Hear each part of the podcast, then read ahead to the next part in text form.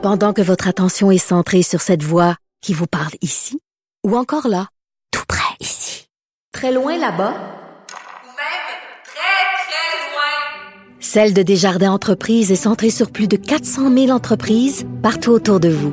Depuis plus de 120 ans, nos équipes dédiées accompagnent les entrepreneurs d'ici à chaque étape pour qu'ils puissent rester centrés sur ce qui compte, la croissance de leur entreprise.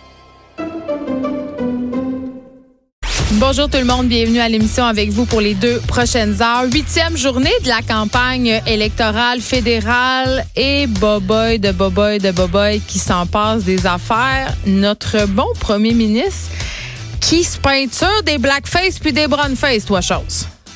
On va en reparler tantôt parce que j'en ai vraiment long à dire. Écoute, c'est la saga, c'est merveilleux.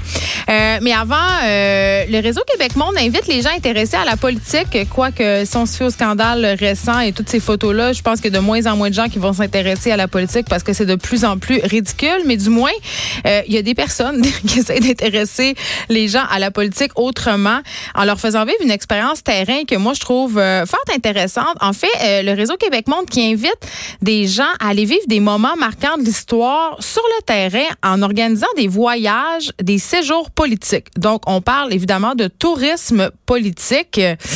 Euh, bon, c'est peut-être une bonne chose de raccrocher les jeunes en leur offrant des voyages où on peut avoir les deux pieds dedans parce qu'on le sait, euh, le taux de votation est quand même assez bas, même s'il augmente, mais on est encore loin de la coupe aux. Je vais parler de cette initiative avec François Roberge, président du réseau Québec Monde qui offre ce type de voyage politique. 65 jeunes seraient hospitalisés chaque jour au Canada à cause des drogues ou de l'alcool, selon un rapport de l'Institut canadien d'information sur la santé. C'est quand même inquiétant. C'est un bon nombre, 65 jeunes. On parle de, très jeunes, on parle d'adolescents, parfois même d'enfants euh, qui ont 11-12 ans. Qu'est-ce qu'on pourrait faire pour baisser ce nombre-là qui en inquiète plusieurs? Quelle approche on devrait adopter avec nos jeunes au niveau de la prévention? On le sait, là, de dire la drogue, c'est mal, ça a jamais fait tant ses preuves, mais en même temps, tu veux pas banaliser la consommation, tu veux pas encourager non plus euh, ton jeune à consommer. Donc, c'est un beau sac de nœuds, tout ça. Un sac de nœuds que j'essaierai de démêler avec Jessica Turmel, coordonnatrice au GRIP et chargée de cours à l'Université de Montréal. Elle va être avec nous pour discuter de consommation chez les jeunes, mais surtout comment Comment leur en parler? Parce que je pense que c'est une préoccupation euh, qu'ont beaucoup de parents. Je vous parlais, ben, je vous parle souvent de ma fille qui est en secondaire 1. Et c'est drôle, euh, elle, m'est arrivée avec ça hier. Euh, bon, qui dit secondaire dit party. C'est le fameux commencement de ces soirées euh, d'ados euh, dont on se rappelle avec délectation. C'est une super belle période de la vie, sauf que moi, je me rappelle que ma mère capotait pas mal, mon père aussi, et là, je commence à les comprendre. Ma fille qui voulait faire un party dans un parc. Et là, évidemment, j'ai dit non parce que, euh, bon, qui dit parc dit je ne peux pas contrôler qui est là, je ne peux pas contrôler l'âge des gens qui vont se pointer là, ni les substances qui vont circuler. Mais là, ils ont déplacé le party dans une maison privée où il va y avoir des parents. Mais je me pose vraiment la question, puis je suis pas une fille qui euh, démonise la drogue. J'en ai déjà parlé souvent euh, ici. Euh, j'en ai consommé quand même quand, quand j'étais jeune, pas mal. Je pense pas que la répression, ça soit la bonne façon. En même temps, je veux pas encourager. mais comment est-ce qu'on autorise Parce que bon, dans ce rapport-là, on parle d'intoxication à l'alcool. Est-ce qu'on autorise des jeunes à consommer de l'alcool sous supervision avec des parents? À quel âge? Comment? Euh, puis depuis que le cannabis est légal aussi, c'est une autre affaire. On peut plus dire simplement euh, c'est illégal, c'est non. Même si l'âge de l'alcool puis l'âge du cannabis c'est 18 ans, on sait tous très bien que les jeunes vont être tentés de faire des essais avant leur majorité. Donc, comment comme parents, comment comme adultes en contact avec des jeunes, on peut discuter de ça avec eux sans avoir l'air complètement dépassé ou sans avoir l'air justement de faire la promotion euh, de la consommation?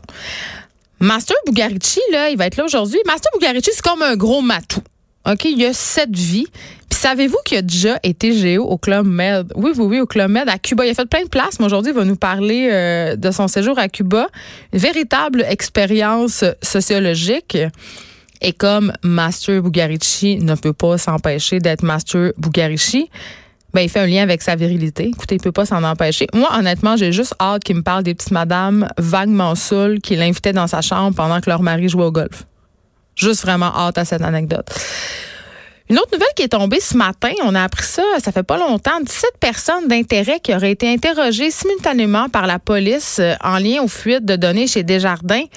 Qu'est-ce que ça veut dire pour cette enquête-là? Qu'est-ce que ça veut dire pour les clients qui ont été affectés par ces fuites? Je vais en discuter avec notre expert en cybersécurité, Steve Waterhouse un sujet qu'on n'a pas eu le temps de faire hier. Tu sais, euh, la radio, c'est un médium live. Parfois, on a des entrevues qu'on désire garder plus longtemps. Mais euh, bon, je vous avais annoncé un sujet, un sujet hier, pardon, sur les fameuses guerres entre les plateformes de streaming. Euh, c'est aujourd'hui qu'on va en parler parce que je trouve ça important. C'est en train de changer la face de la télévision. Plusieurs services payants qui voient le jour, plusieurs grandes entreprises qui se lancent dans le streaming, notamment, je pense à Disney, je pense à Amazon, qui sont maintenant rendus des gros joueurs, qui rapatrient aussi chez eux des émissions qui ont eu des succès immenses donc, ça donne lieu à une espèce de guerre. C'est une télé à la carte qu'on nous sert de plus en plus. Le consommateur est de plus en plus sollicité. C'est vraiment une guerre de contenu. C'est une guerre aussi de portefeuille parce que si on fait le calcul, si on s'abonne à une coupe de services de streaming, ça peut faire cher au bout du mois.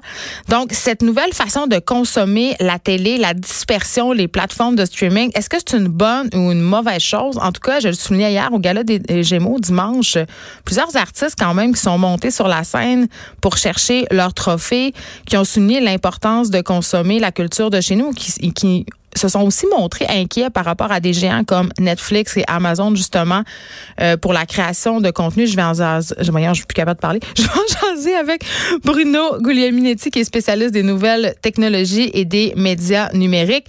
Dave Morgan aussi euh, va être avec nous. Et là, je suis tellement contente parce qu'il va nous parler des choses qui haït. Dave, il a tout le temps l'air Roger Bontemps. Il a l'air du gars qui aime tout. Euh, tout le temps de bonne humeur et, ça clash avec moi qui aille tout. Donc là, il va nous, il va nous faire la liste des choses qui aille et moi aussi, j'ai plein d'affaires. Donc ça promet.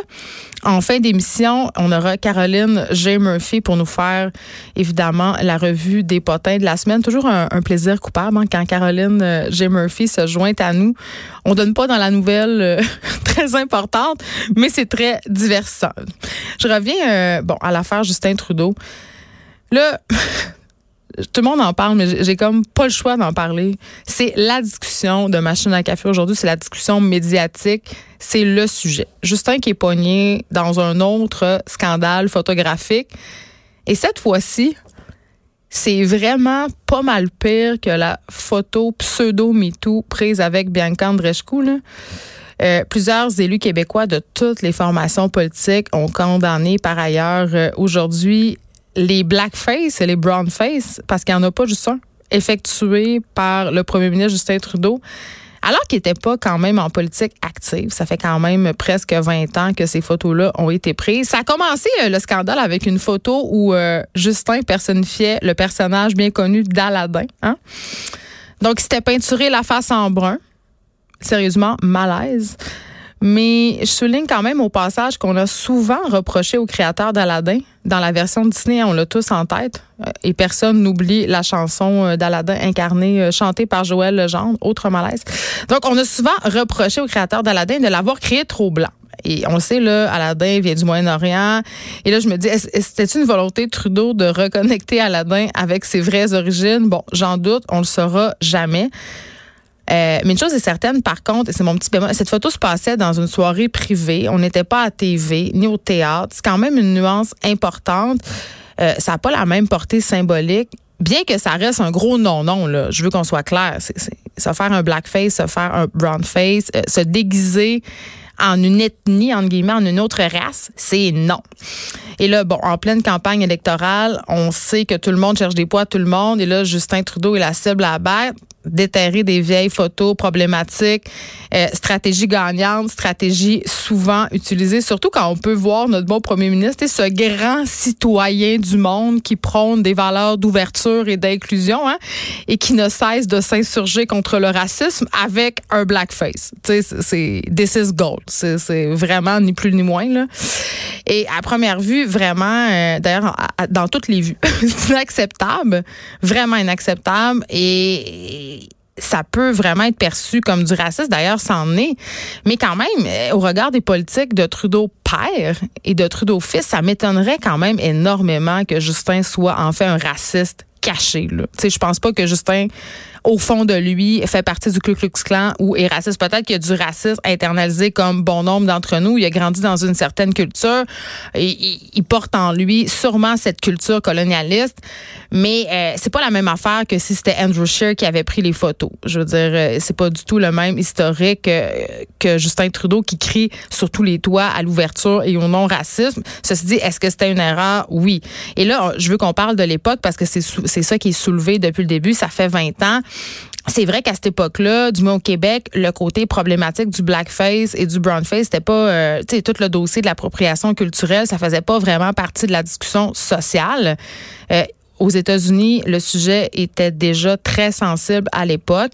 Au Canada anglais aussi, je pourrais soupçonner. Donc, Justin était pas au courant que c'était semi faire ça. En tout cas, je sais pas trop.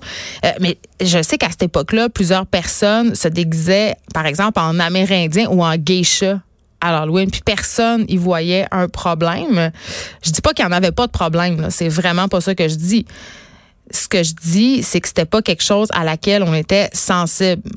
Heureusement, les choses ont évolué, mais je me demande est-ce qu'on peut vraiment condamner une personne pour un geste qui passait vraiment comme du beurre dans poil à l'époque? Il y a comme quelque chose qui me dérange là-dedans. Je ne sais pas si j'ai raison, mais je sais pas. On fait une espèce de psychose. Euh, pour discréditer euh, Trudeau auprès d'un certain électorat, entre autres les citoyens racistes. On sait qu'il est très, très populaire et dans l'espoir, évidemment, de ramener cet électorat-là dans d'autres partis. Euh, Trudeau, d'ailleurs, s'est vite excusé, très, très vite. Là, il s'est excusé à la vitesse du son. Et c'est sans doute pour cette raison-là, l'électorat, parce que euh, même si ça fait longtemps, mais il savait que, que ça allait faire une espèce de shitstorm et que possiblement il allait s'aliéner beaucoup d'électeurs. Pour ma part, c'est clair qu'il euh, s'agit d'une erreur de jugement majeure euh, d'une autre époque, oui, mais quand même. Est-ce que Justin Trudeau mérite d'être loué au pilori pour cette raison? Un peu. Je pense que ça fait, ça lui fait du bien de se le faire remettre sur le nez. Par contre, est-ce que ça invalide sa capacité à être premier ministre un jour? Je pense pas. Il reconnaît, euh, à redevenir premier ministre, pardon, mais tu sais, je veux dire, il a reconnu son erreur, il s'est excusé. Mais bon, on va se le dire, malgré tout ça, Justin a quand même vraiment, vraiment merdé parce que là, apparemment, que d'autres images puis il y a d'autres vidéos aussi qui vont sortir. Donc, on n'a pas fini d'en entendre parler. J'espère juste vraiment beaucoup que ce scandale-là aura servi en quelque part à faire réaliser au monde que se peinturer un blackface ou whatever, personnifier des races dans des déguisements, c'est mal. On fait pas ça. On fait pas ça. Mais bon, j'ai hâte qu'on recommence à parler des vrais enjeux de la campagne, qu'on oublie les photos malaisantes euh, de notre bon premier ministre au temps où il était un petit gosse de riche jackass et cervelé qui étudiait à Brébeuf.